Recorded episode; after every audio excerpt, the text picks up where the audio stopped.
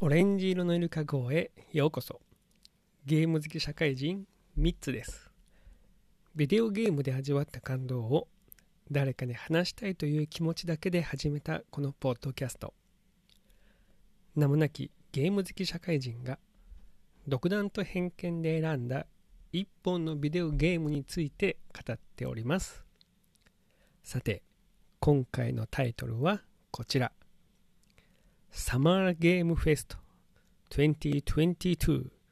他いくつかについて語らせていただきます。それではスイッチオン。はい、えー、皆さん始まりました。え、ー、今回でなんとこの番組20回目を迎えることができましたこれもえー、ひとえに聞いていただいている皆さんのおかげです。まあ、全部聞いている方っていう方は、まあ、かなり、えー、稀有な方だと思いますけれども、まあ、1回だけ聞いていただいた方も、ね、5回だけ聞いていただいた方も、まあ、それ以上聞いていただいた方も、まあ、皆様方のおかげでこの週1の更新をなんとか絶やさずに、えー、だらだらとしゃべる番組ではありますが続けてこられました。続けることができました。本当に皆さんのおかげでございます。まあ10回目もですね、まあ、一つのその目標値としてこう掲げてで20回目もこう目標値として次は20回目を目指そうと思って続けてきました。で次はまあ30回目をこう目指すわけですけれどもこう20回ね、え、続くとちょっともうほんのちょっとですよ。ほんの数ちょ数ミリ、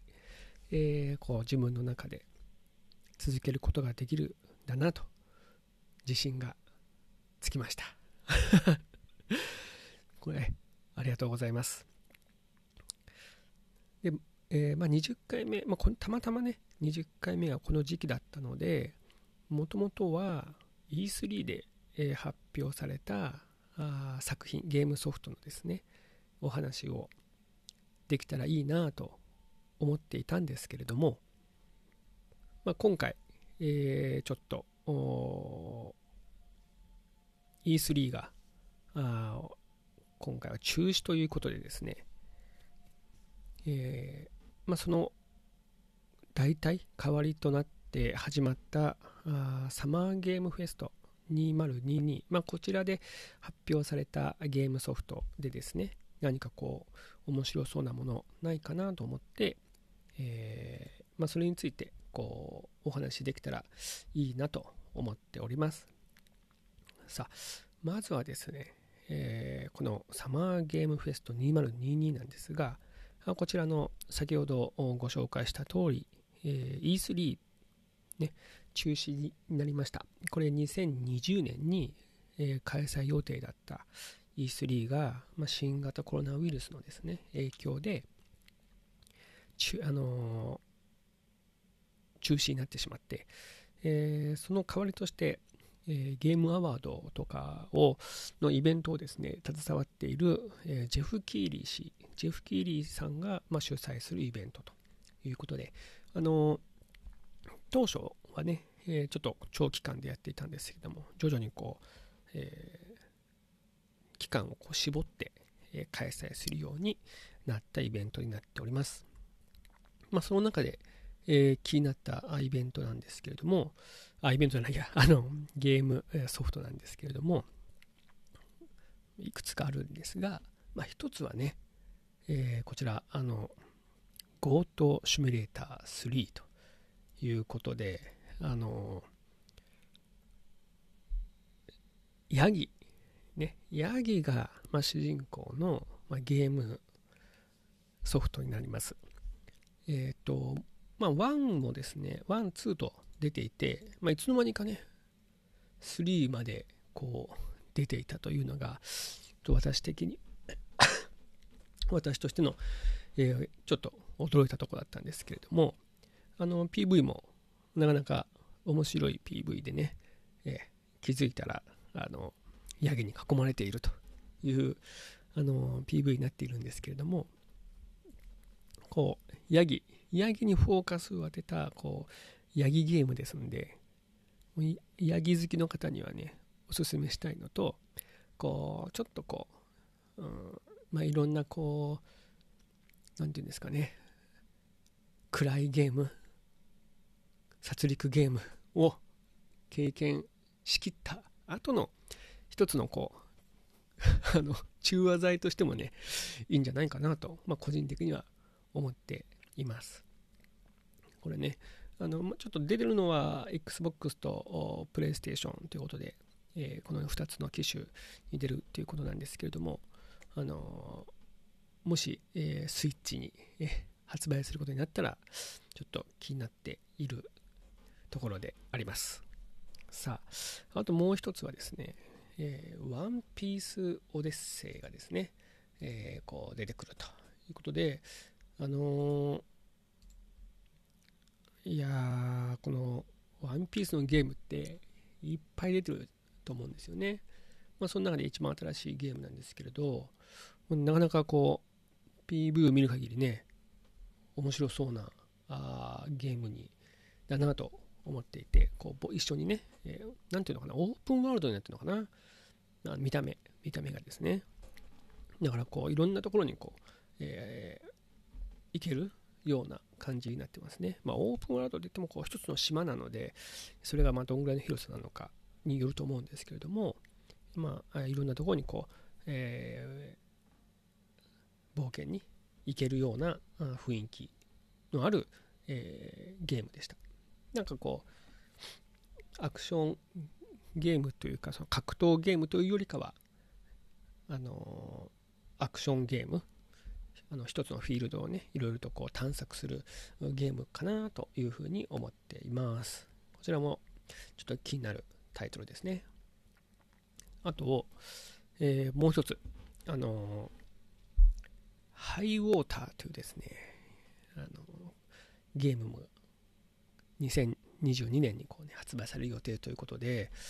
えー、まあ、こう水没したね世界をこう探索するようなあゲームなんですよね。あの、ゴムボートでいろんなところをねこう探索するあのそんなに、えー、こう非常にリアリティの高い、えー、グラフィックというわけではなくてね、えー、こうあえて、まあ、なんていうのかな、こう、ベタ塗りっていうような感じの、あの、グラフィックですけれども、ただ、世界がね、こう、これなん、なんだろうね、海かな。まあ、海の水が上昇した感じの、こう、ところをね、ゴムボートで探索するゲームですね。ちょっとこれもね、なんか、うん、探索ゲーム、個人的に、えー、好きなので、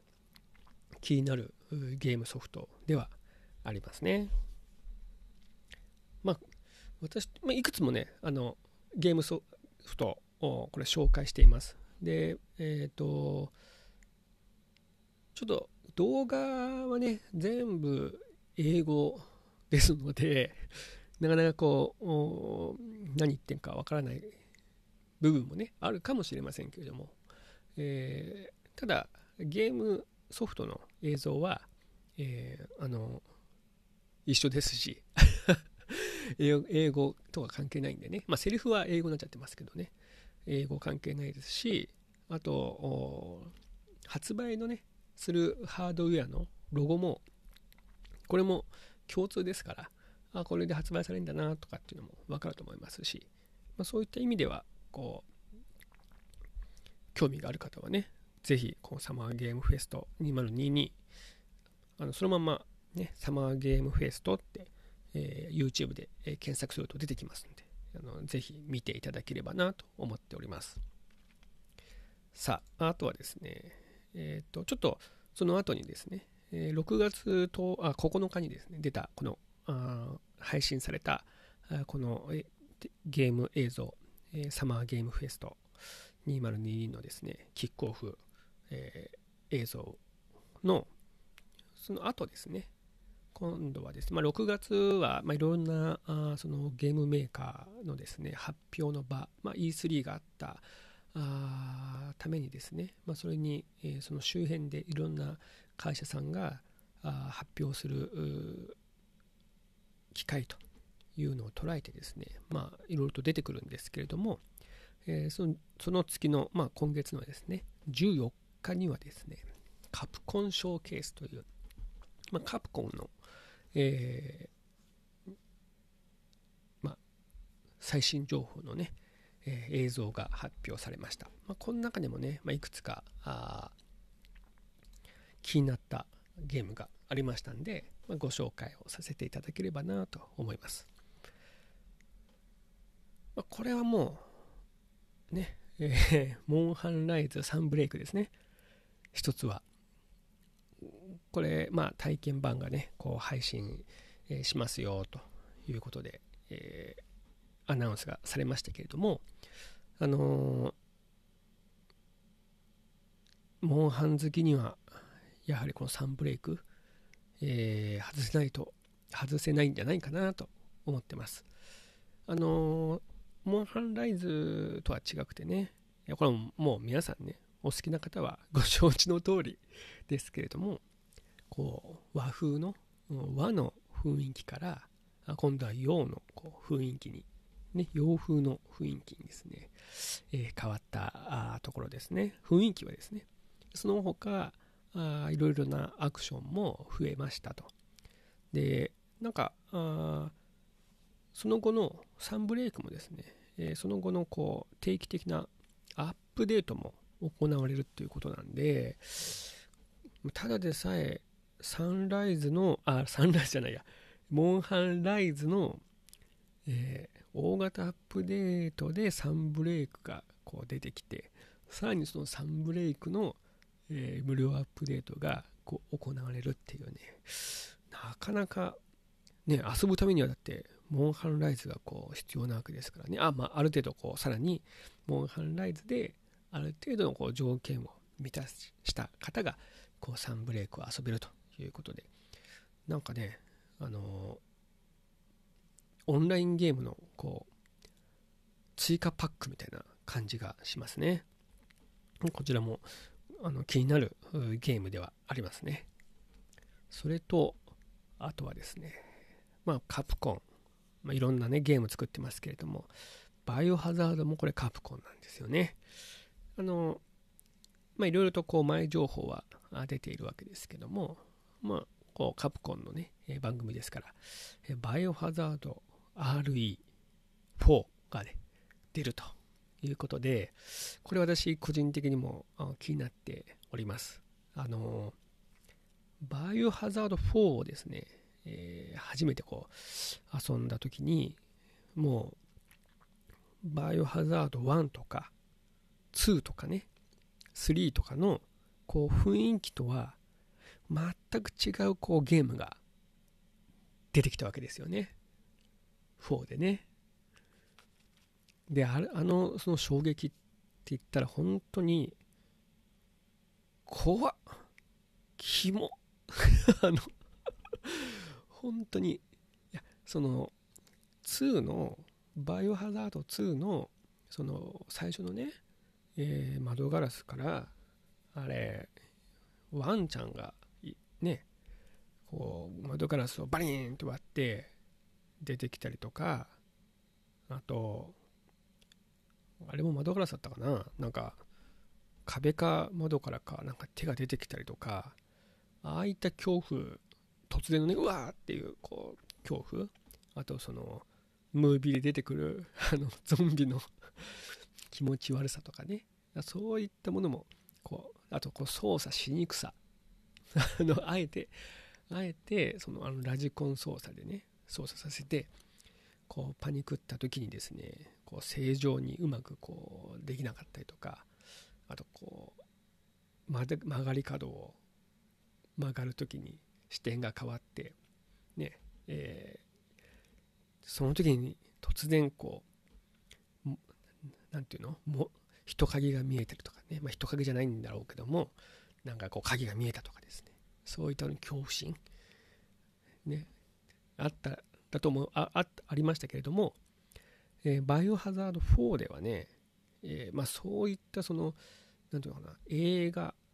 まあ、カメラワークでのこう恐怖心っていうよりもねまさにそのビジュアルでのこの恐怖心とか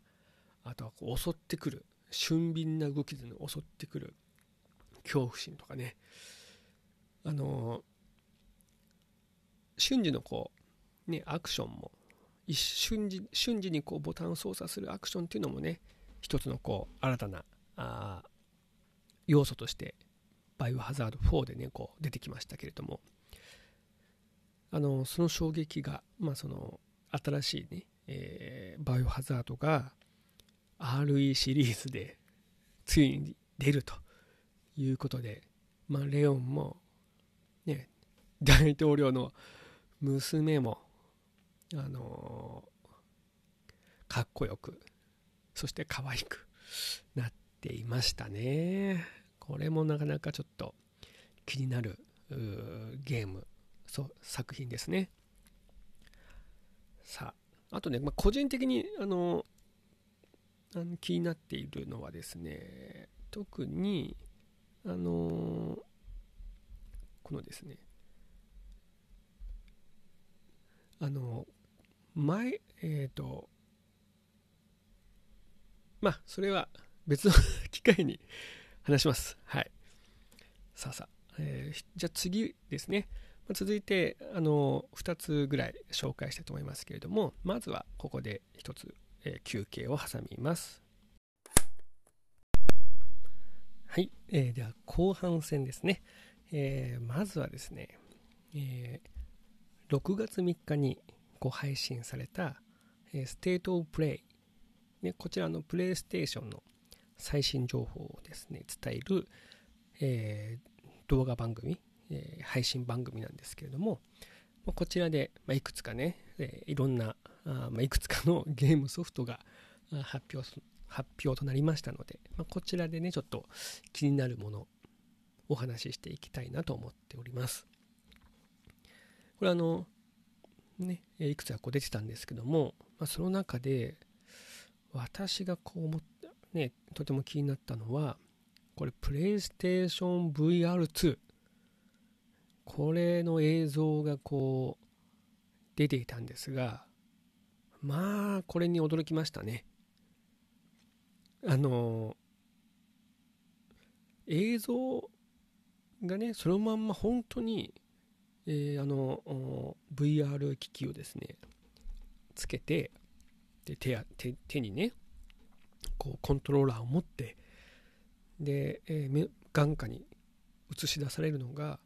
本当あの映像だとしたらいやもうほんななんていうのかな。混乱しちゃうでしょうね。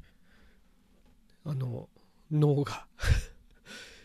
いやほんあの映像にはね、えー、こう手を動かす時の動かした際のですね、えー、画面上にどう表現表示されるかっていうのも出てました。であのだからその実際にこう手を動かしながらね、えー、遊んでいくんだと思うんですけれどももう景色のこの美しさがもう半端なくてそれがこうリアルタイムで、えー、自分の手が画面上に表示されたらいやまあそりゃもう脳みそはその中にいると思っちゃうでしょうと。ねえ。あれだけのこうあのまあね、いろんなこう感覚機能がありますけれども、えー、視覚であれだけのこう映像が出されちゃうとねしかも目の前ですよね。いやーちょっとびっくりしちゃいましたね。あのまいやそのうち本当にそのあのいろんなね、えー、こう五感を刺激するようなあデバイスとかが出てくるかもしれないですけどでもあのリアルさで、えー、なんていうのかな。こう食べ物とかあとまあお花とかお花フラフラワーとか、まあ、そういったものがこう本当にリアルに描かれるとなんか嗅覚匂いとか感じないけど あのなんか匂いがするなみたいな風に感じちゃったりとか。まあ味覚はねなんかこう口に含まないとなかなか出ないかもしれないですけど。なんかこうね。まあ飴？飴とか 舐めさせてあの口の中で溶ける時間とその映像の時間が一致するんであればねなんとなくこう出てくるけど。まあそれでもその目の前にカレーライスが映像としてね出てきてで口の中にご飯突っ込んだらご飯だけ白米だけ突っ込んだとしたらしてもなんかカレーの味とかしそうなうっすらねしそうな感じなぐらいこう綺麗なグラフィックでしたね。ちょっとびっくりしちゃいました。あとはですねあのそのなんかね猫。ね。あの猫のねゲームがありましたね。これ何て言うんだろうね。ストレイっていうのかな。あの猫がですねあのサイなのかいわゆるサイバーパンク。あのネオンが、えー、光り輝くところでですね宇宙人っていうかなんか機械っていうのかな。それがこういて、まあ、それに見つかんないようにですねこう探索していく。でもうあのまあネオンっていうのは薄暗いこう街にネオンの光だけがねチカチカとこう点灯しているような、まあ、世界でですね。そこにこの猫ちゃんが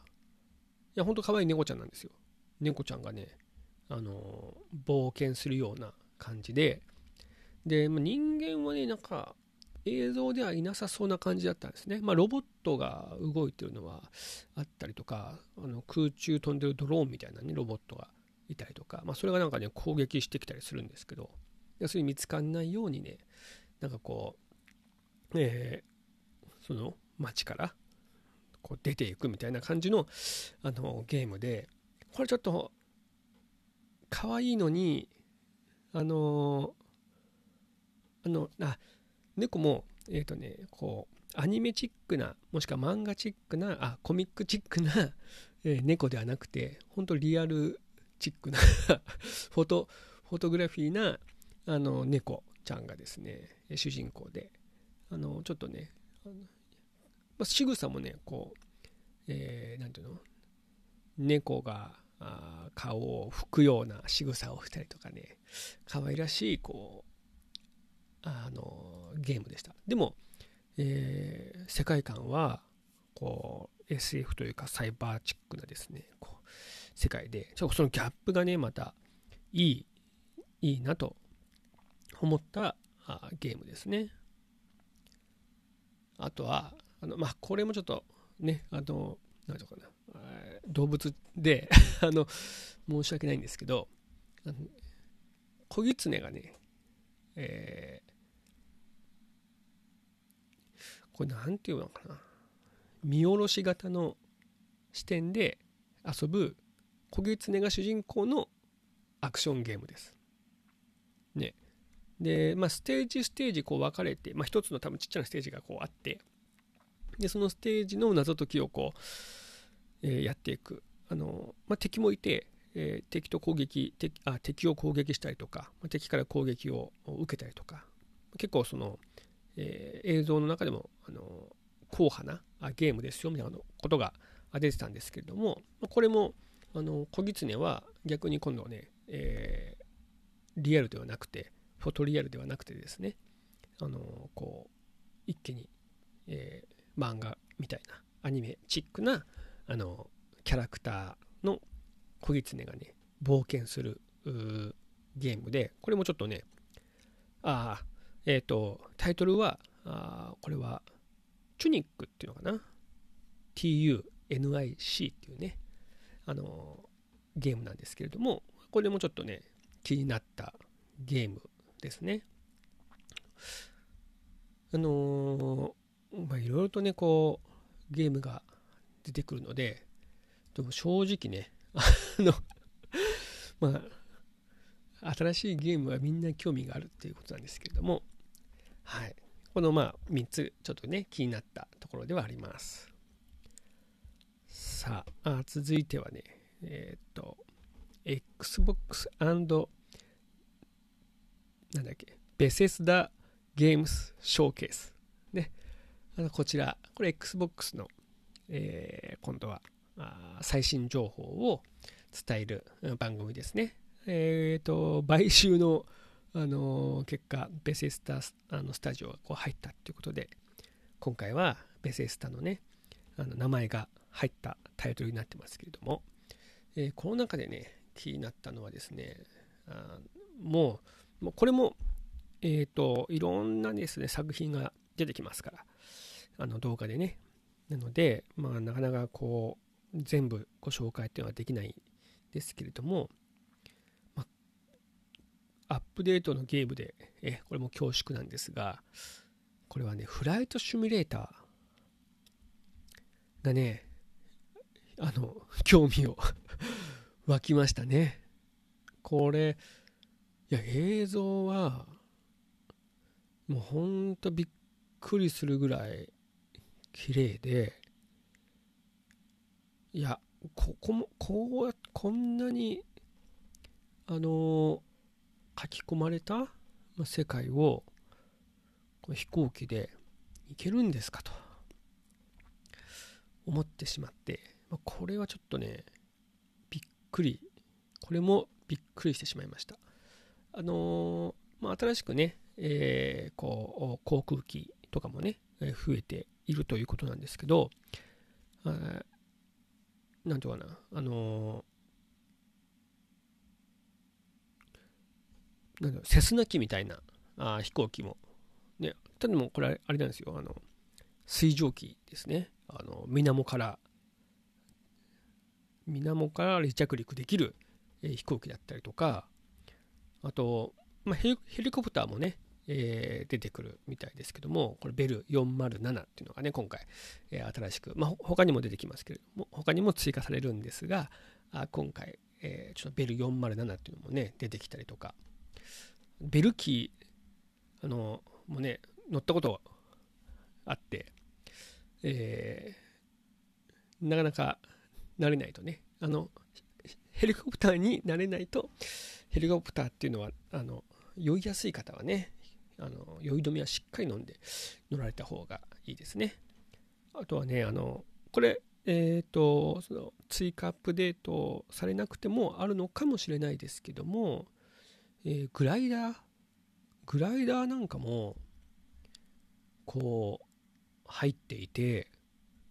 グライダーってだって、動力源ないんですよね。あの小型機、よくあるのはね、小型機に牽引されて、まあ、引っ張られてですね空に飛んでいってで、えー、空中でその牽引の紐を切り離すと。あとはもう自由滑空ですね。それがグライダーなんですがあもちろんその飛行機みたいに、えー、翼と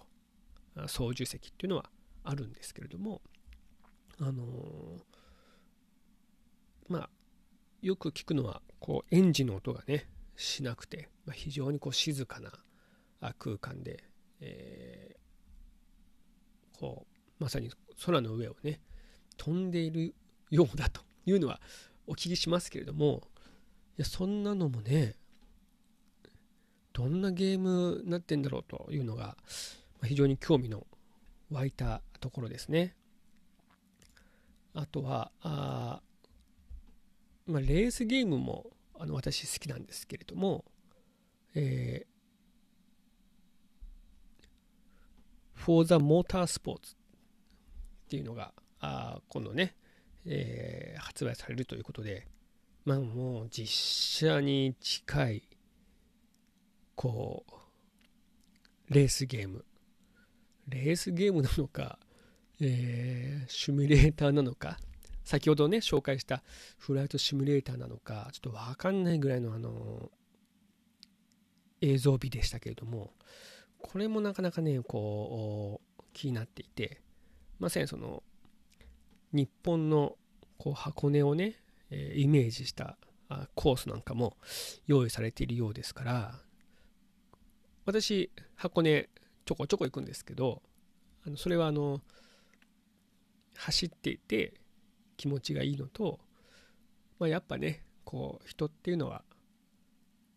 高いところに行きたくなるもんですよね。ということで あの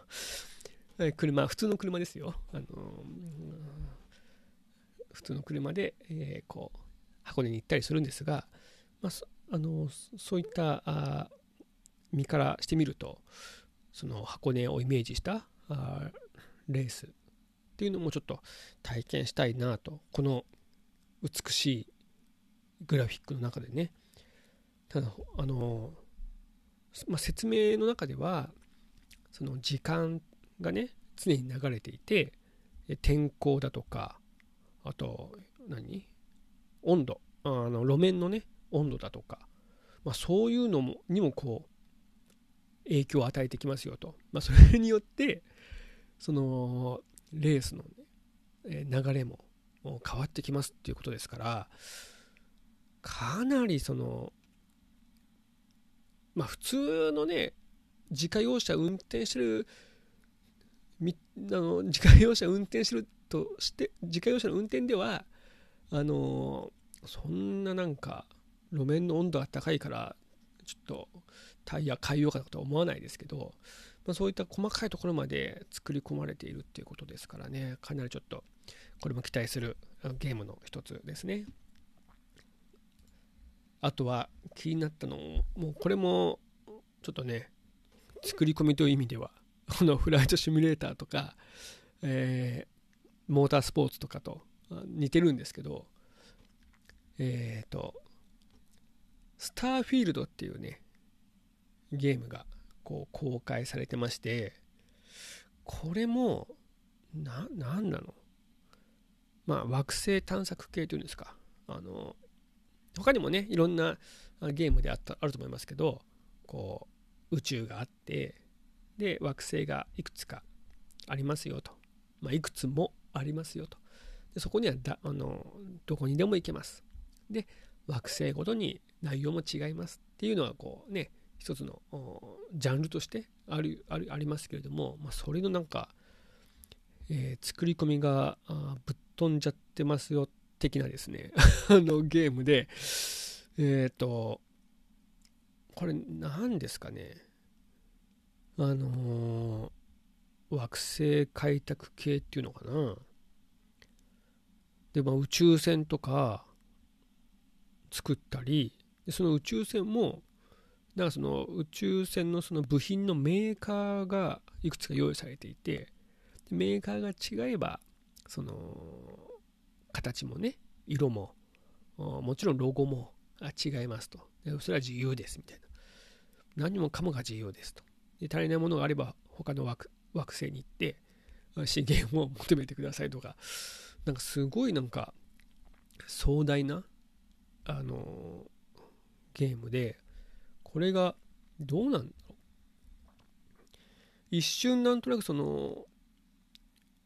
オンラインゲームで、まあ、いろんな人がこう一つのね、えー、宇宙に集まって、まあ、みんな別々にいろんなことやってるんですっていうにも思えるしまあ、そうじゃなくてメインはこうプレイヤー一人のねプレイヤーで、まあ、その人がなんかの物語に、えー、まあ、一本筋があってですね。だけど、えー、何をやってもいいよみたいな感じになってるのかちょっとそこはわからないんですけれどもいやただねもうほんと作り込みはもう本当にどうなっちゃってんですかこれはっていうぐらいの作り込みであの人人ってあのキャラクターか。まあ、キャラクター、まあ、キャラクターはもちろん、とんでもなく、あの、たくさんの、えー、っと、なんうの、顔の種類とか、目の種類とか、体の、あの、大きさ、細さ、あ全部もう、えー、いかようにもいじってくださいみたいな感じになっているんですけど、そのクルーも選べますっていう風に出てて、もしかしたらそのクルーのね、キャラクターを作ることになるかもしれないですね。いやとんでもなくこう作り込みがあるゲームになってますね。さてと。えっ、ー、とですね。まあ他にもこういろいろとお伝えしたいところもあるんですが、えー、まあ、今月は、まそういった意味でですね、あのいろいろなゲームイベント、ね、まあ、いろんなあ、まあ、ソフトメーカーさんだったり、えー、プラットフォームのね、プラットフォーマーのメーカーさんだったり、たくさんの方々が出していますので、次回は、まあ、通常の放送の長さですけれども、えー、これのパート2をちょっとね、お送りしたいなと思っております。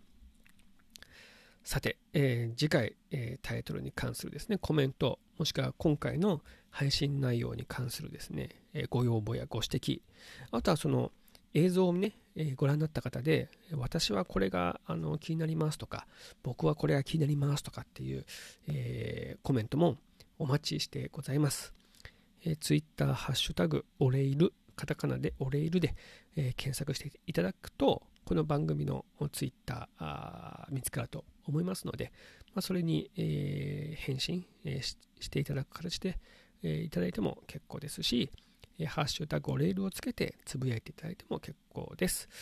え、それでは次回もちょっとした時間のお供をさせていただければと思います。最後まで聞いていただきありがとうございました。引き続きこの番組どうぞよろしくお願いいたします。スイッチオフ。